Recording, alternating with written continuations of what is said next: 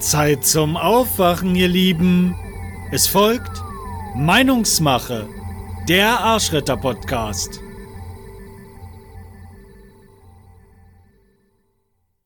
Hallo und herzlich willkommen zur dritten Folge vom Arschretter-Podcast. Berater versus Betrüger. Meine heutige Meinung? Planlosigkeit und Naivität machen anfällig für Betrüger. Was für ein verdammter Bockmist läuft denn da schon wieder? Es passierte Ende der vergangenen Woche.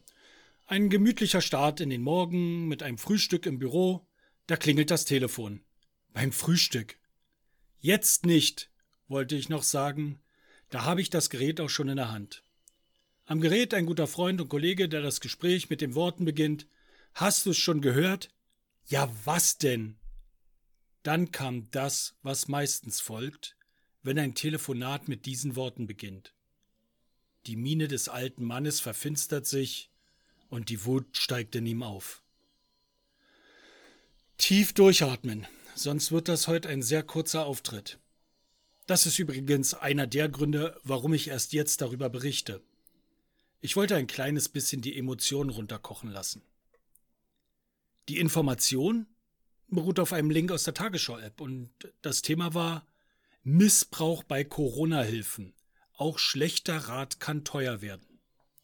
Das neue Programm der BAFA hat unseriöse Berater angelockt. Überraschung. Oder auch nicht. Seit dem 1. April können sich von der Corona-Pandemie betroffene Unternehmen beraten lassen. Die Beratungsleistung des Beraters wird hierbei zu 100 Prozent bezuschusst. Die Überraschung bei BAFA und Bundeswirtschaftsministerium war groß, dass seitdem 27.534 Anträge gestellt wurden und sich 8.500 neue Berater bei der BAFA akkreditieren lassen wollten.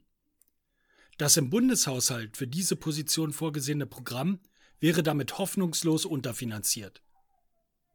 Diese Überraschung passt gut in die generelle Planlosigkeit der Regierung und ihr nachgestellter Behörden. Was hatte man denn erwartet? Man lockt mit einem zu 100% bezuschussten Förderprogramm, wo der Zuschuss nicht an den Beratenden ausgezahlt wird, sondern direkt an den Berater fließt. Tage nach Einführung des Förderprogramms konnte man im Netz die ersten sehr dubiosen und zweifelhaften Angebote finden. Von Digitalberatung zu 100% bezuschusst bis kostenlose Fördermittelberatung für 4000 Euro. Dort wurden die Bullterrier der großen Vertriebsorganisationen der Finanz- und Wirtschaftskanzleien angeheizt und darauf getrimmt, Corona-Buffer zu vertickern. Die etwas smarteren Gauner setzten flugs einen Online-Funnel auf und warben mit 100% bezuschusster Digitalförderung. Oder anderem, mehr oder weniger sinnlosen Kram, den man in diesen Zeiten einfach unters Volk bringen kann. All jene Gesetzesumgeher, die mir in den sozialen Medien aufgeschlagen sind, wurden geblitzt und liegen in meinem Screenshots-Ordner.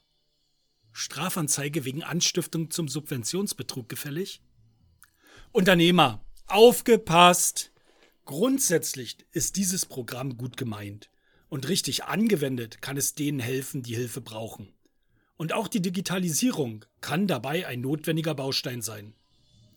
Es gibt bei allen Förder- und Zuschussthemen zwei wesentliche Dinge zu beachten. Erstens. Schau genau drauf, in welcher Funktion derjenige steht, der euch die Beratungsleistung empfiehlt. Auch ein hundertprozentiger Zuschuss ist irgendwann einmal von dir mitfinanziert worden. Über von dir gezahlte Steuern.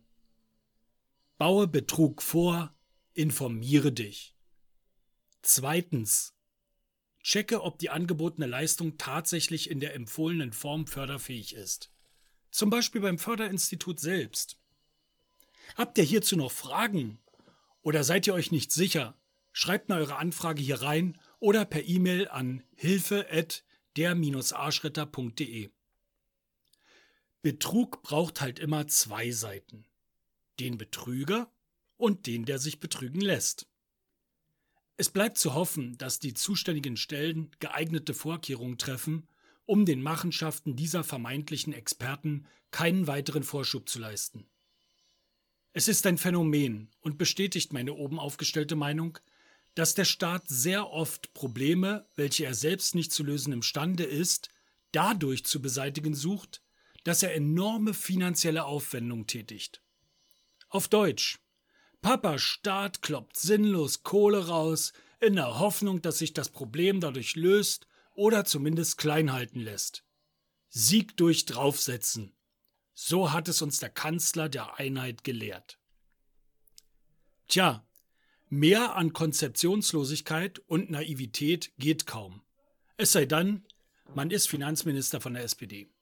Da kann man eh schlecht mit Zahlen, das hat uns schon das Mathe-Genie Hans Eichel bewiesen. Schäuble war nicht wirklich besser, aber immerhin eine schwarze Null. Und Scholz?